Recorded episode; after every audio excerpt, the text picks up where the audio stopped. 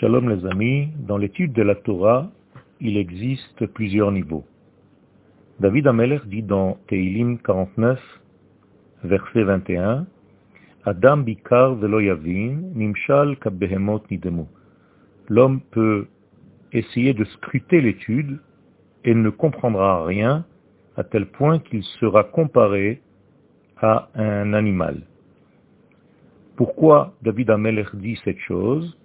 Tout simplement parce que le fait de monter dans l'étude de la Torah, ça sous-entend que l'on intègre l'intériorité de l'étude et on ne se suffira pas de l'étude superficielle de la Torah.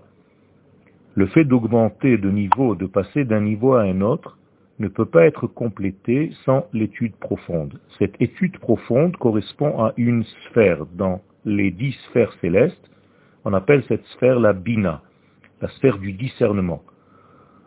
Qu'est-ce que cela veut dire dans un langage simple? C'est qu'il faut approfondir la Torah de Dieu.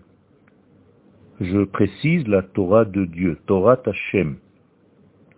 Effectivement, il existe plusieurs niveaux de Torah. Il y a la Torah de l'homme, mais là nous parlons de la Torah d'Hachem, c'est-à-dire la Torah profonde, la Torah que Dieu veut que nous étudions aussi. Lorsqu'il voudra étudier la Torah d'Hachem, la Torah profonde, la Torah céleste, la Torah de la Kabbale, pour effectivement pouvoir sortir, extirper de l'autre, de extirper